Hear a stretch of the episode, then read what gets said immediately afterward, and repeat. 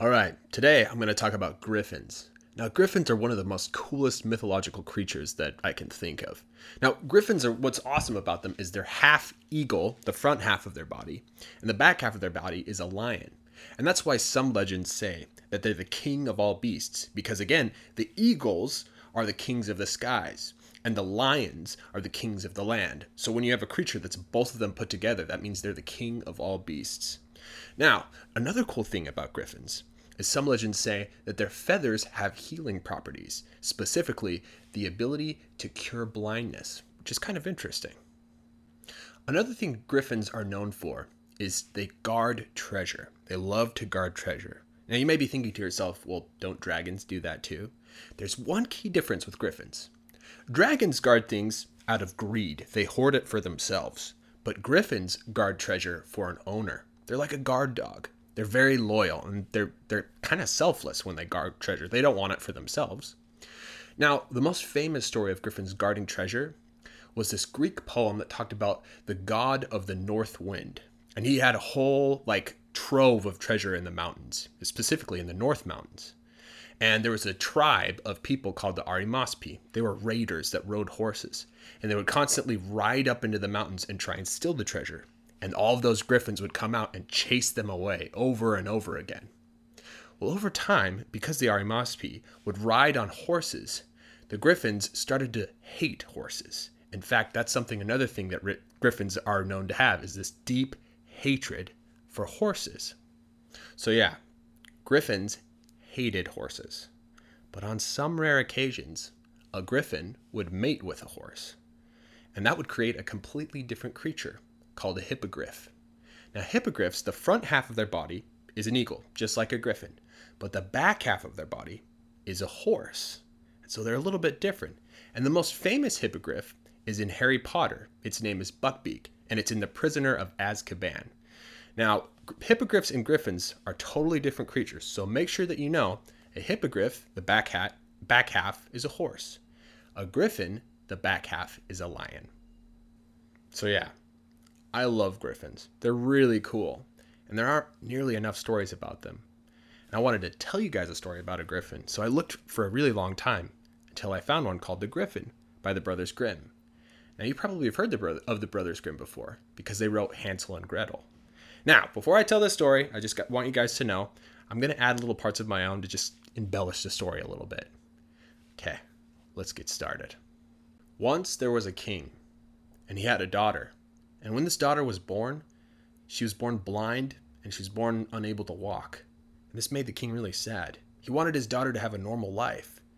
And then one day, one of his court magicians, one of his counselors, came to him and told him about these magical golden apples, that if his daughter ate one of them, she would be able to walk again.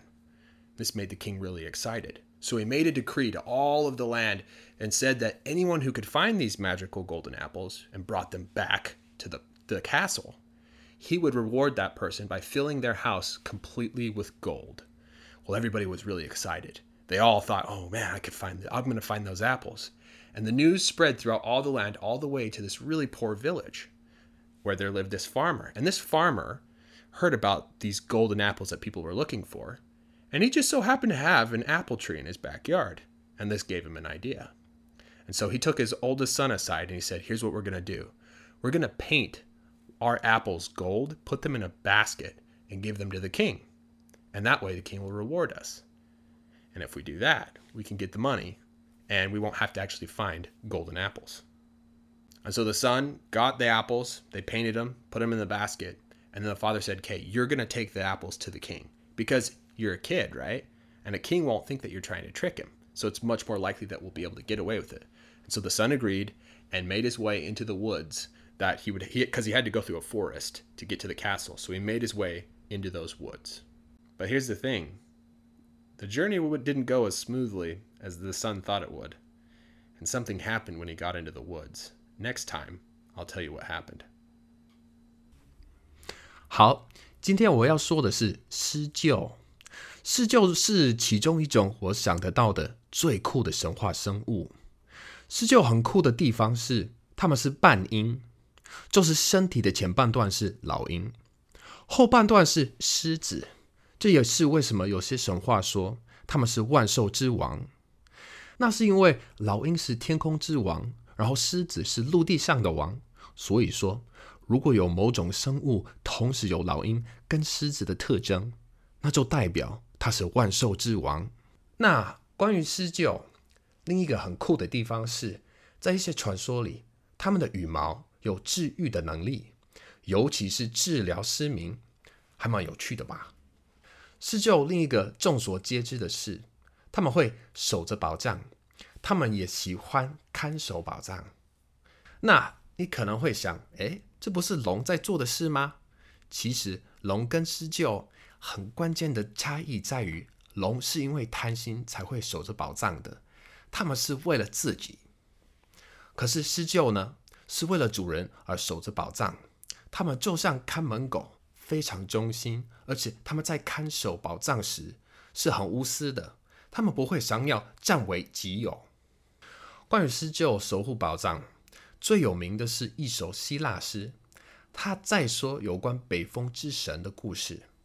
那位北风之神有一整座宝库，那么多的宝藏藏在山里，尤其是北方的山区，在那里有一个叫做阿里马斯比的部落，他们是一群骑着马的掠夺者，他们会不断的骑着马上山，试着偷那些宝藏，但是所有的施救会出来一次又一次的把掠夺者赶走。因为那些阿瑞马斯比骑着马，所以过了一段时间，狮鹫变得很讨厌马。这也是另一件狮鹫众所皆知的事，就是他们痛恨马，超讨厌马。但是在很少见的情况下，狮鹫会跟马交配，然后生下一种完全不同的生物，叫做鹰马。那鹰马呢？它们身体的前半段是老鹰，就跟狮鹫一样，但后半段是。马的身体，所以鹰马跟狮鹫有点不同。最有名的鹰马是在《哈利波特》的故事里，它叫做 Bugbeak（ 八嘴，出现在第三集阿兹卡班的逃犯。所以说，鹰马和狮鹫是完全不同的生物哦。再次强调，鹰马呢后半身是马，而狮鹫后半身是狮子。好，我超爱狮鹫。他们真的很酷，但是没有很多故事提到他们。我一直很想跟你们说一个关于狮鹫的故事，所以我找了很久很久，终于找到这个 Brothers Grimm 写的 The Griffin。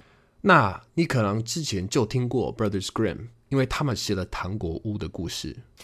那在我告诉你施救的故事之前，我要让你知道，我会在这故事里加入一些我的想法，去稍微改编修饰一下。好了，就让我们开始吧。从前，从前有个国王，他有个女儿。那女儿一出生时，眼睛就失明了，而且她一生下来就不能走路，这让国王非常伤心。他希望他女儿可以像别人一样过着正常的生活。有一天，王宫里的一位魔法师，也是一位大臣，来拜见国王。他告诉他有关魔法金苹果的事。如果公主吃下一颗金苹果，她就可以走路。这让国王非常兴奋，所以他对国内的所有人下了命令：只要有人能够找到那些魔法金苹果，然后带到城堡来，他就会赐给那个人满屋子的黄金。所有人都很激动，他们想：哇，man，我要去，我要去找那些金苹果。这消息传遍了整个王国，一直传到一个贫穷的小村子。那里住着一位农夫，那个农夫听到了这消息，听到大家都在找金苹果，很刚好的，他的后院就有一棵苹果树。这给了农夫一个点子，他把大儿子拉到一边说：“听好了，我们要把后院的苹果都涂成金色，装进篮子里，然后送去给国王。这样一来，国王就会给我们赏赐，然后呢，我们就会有钱了。”根本就不用去找什么金苹果啊！所以他大儿子摘了一些苹果，涂成金色，然后放进篮子里。农夫说：“好了，你就把这些苹果拿去给国王吧。你还是个小孩，对吧？所以国王不会觉得你在骗他，这样我们也比较不会被抓到。” Get away with it 就是做了不该做的事情，但是没有被抓到的意思。儿子同意了，然后他就出发，因为他必须穿过森林才能到达城堡，所以他就走进了森林。但是问题来了，这趟旅程并不像他们想的那样顺利。在他进入森林之后，发生了一些事。下一次我会告诉你，到底发生了什么事情。如果你喜欢我的故事，可以在我提供的链接填你的 email，我之后会不定期寄新的影片给你哦。